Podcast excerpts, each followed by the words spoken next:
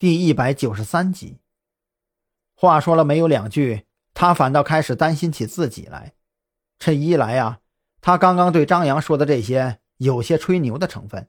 他可不是什么 HR，公司里收不收人，他可决定不了。这牛逼吹出去了，有时候啊就不好收回来了。钱斌越想自己就越难受，越想也就越受不了。好在这个时候，电梯的门打开了。那个，我还有事儿，我先上去了。你有事啊，给我打电话啊。说完，钱斌就匆匆的挤上了电梯，丝毫没有注意到自己乘坐的电梯最高只到五十层。他原来要坐的那个直达六十层以上的电梯，其实是在后面。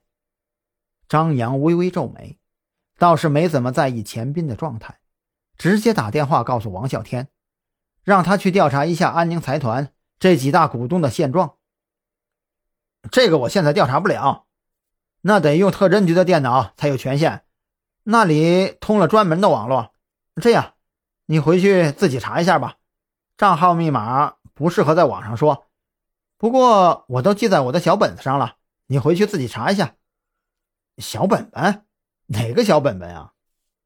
张扬嘴角抽了抽，王啸天马上说道：“就是我平时放在桌上那个红皮小本本啊，你不是见过吗？”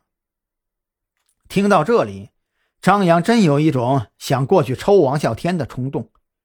特侦局的账号密码是那么重要，这家伙竟然丢的这么随意。不过仔细想想，特侦局有韩大看着，应该是不会出事的。这么多天了。张扬还没见过韩大走出过特侦局，他似乎就等于扎根在了那里一样。韩大见只有张扬一个人回来，在门口的时候便多问了一句：“怎么是你一个人回来的？其他人呢？”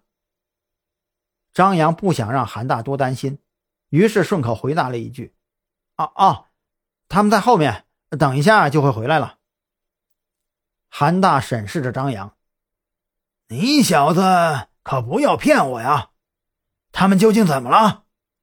你小子昨天晚上大半夜出去就急慌慌的，今儿早上王啸天出门，我就问他，他也是支支吾吾的。你老实说，是不是赵军和小兰出事了？啊，没出什么事儿，他们中了埋伏，不过只是被迷晕了。我到的很及时。呃，应该用不了多久，他们就会回来了。张扬据实相告，只是他留意到，刚刚提到蓝雨桐的时候，韩大的语气变得很奇怪。王啸天的房间一般都是不锁门的，张扬进去之后，直接推开门，果然就在那个堆满了零食袋的桌子上看到了红皮小本本。张扬本以为王啸天就算再怎么糊涂。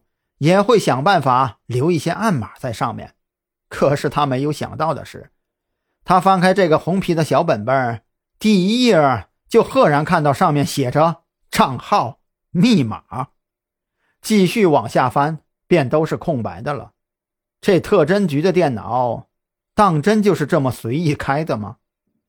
张扬知道，王啸天做的事情，赵军肯定清楚，不过赵军都不在意。他自己也就不会多话。